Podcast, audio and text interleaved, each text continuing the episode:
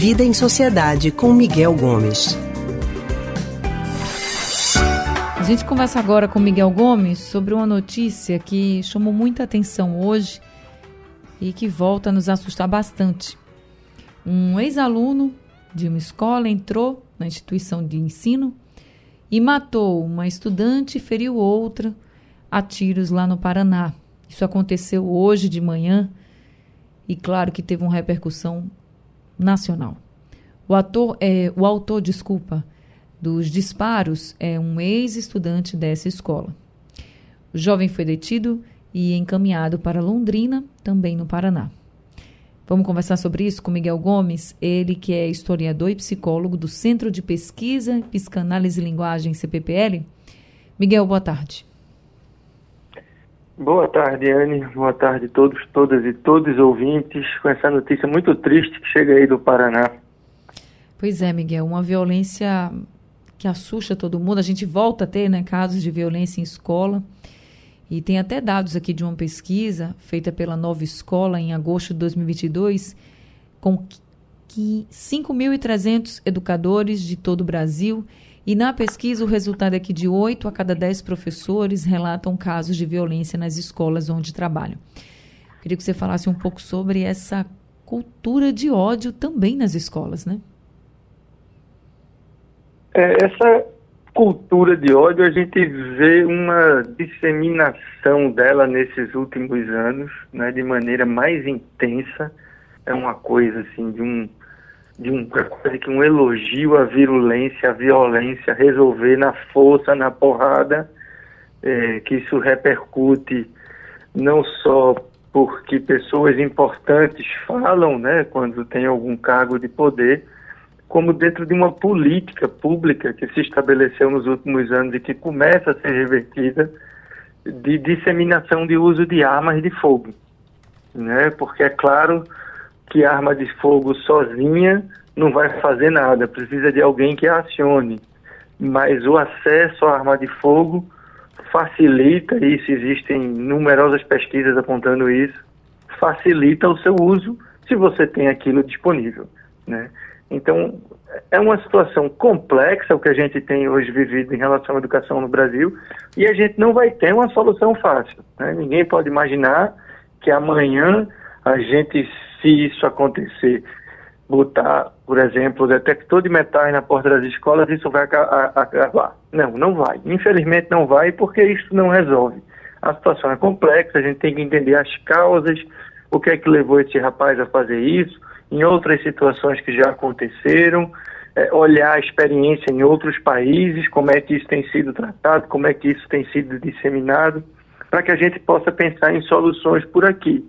Uma coisa a gente já pode fazer e deveria estar fazendo já há muito tempo, que é, né, reduzir, eliminar. Ai, que pena, a gente perdeu o contato com o Miguel? Miguel, você está me Alô? ouvindo? Agora, voltou. Acho que Eu deu tô... uma cortadinha na ligação. Ah, foi? Bom, estava dizendo, Anne, que o que a gente pode fazer já agora é acabar com a cultura de ódio, acabar com essa cultura de que a gente vai resolver as coisas na violência.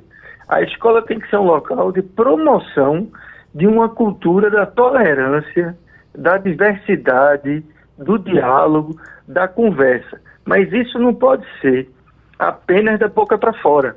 Eu acho que o que tem faltado muito nas escolas é que elas mesmas criem espaços onde a raiva, inclusive, onde o conflito entre alunos, entre o conflito de aluno com professor, entre o conflito de professor com aluno, entre o conflito de uma forma geral que circula dentro da comunidade escolar, porque circula, porque no ambiente onde você tem dezenas, centenas de pessoas convivendo, conflitos acontecerão.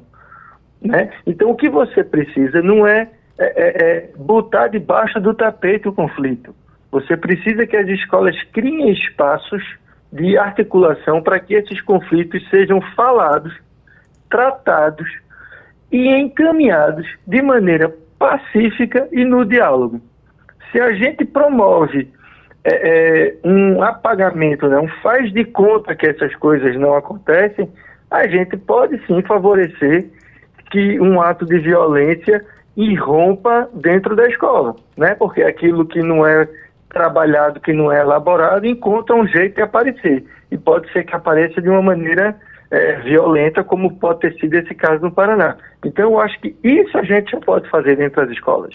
Se a gente aumentar o diálogo entre os membros da comunidade escolar e entre os alunos e as instâncias, vamos dizer assim, de direção, de coordenação das escolas. É preciso que isso seja é, é mais difundido e melhor trabalhado, sabe? Uhum. Eu acho que isso é uma, é uma atitude fácil que a gente pode fazer, é, é, colocando mais pessoas da área de psicologia, da área de pedagogia dentro das escolas para trabalhar essas questões de bullying, de conflito entre alunos, de violência entre alunos, de assédio entre alunos e entre professores e alunos. Essa medida é fácil de fazer, porque não demanda é, é, contratar um monte de gente, criar equipamento novo, né? Você pegar o que a escola tem e só organizar para que a coisa funcione.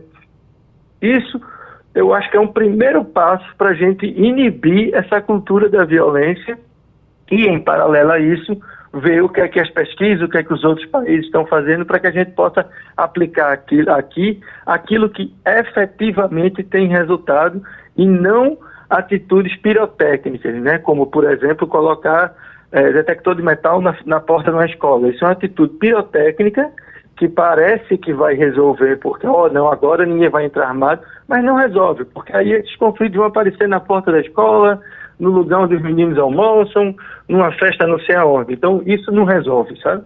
Então, a gente precisa, é, é, é, mas precisa de começar a fazer alguma coisa. E eu acho que o primeiro passo é esse, a gente criar espaços na escola para discutir a violência. Miguel, você acredita que as, essa violência no ambiente escolar esteja aumentando nesses últimos anos, principalmente pós aquele momento de maior confinamento por causa da pandemia, ou você acredita que não? Acho que sim. Né? Em alguma medida, como eu vinha dizendo, esses, é, um, um, certo grau de violência nas escolas sempre acontece porque quando você junta muita gente, isso é possível de acontecer.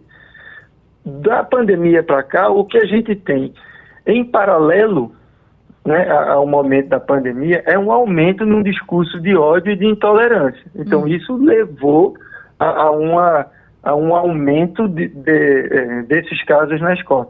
Como também, paralelo a essa cultura de violência, a gente tem uma cultura muito individualista, em que as pessoas se fazem quase que sozinhas. A gente tem perdido a noção de solidariedade, de fratria, que eu acho que são muito importantes na sociedade e dentro de uma escola.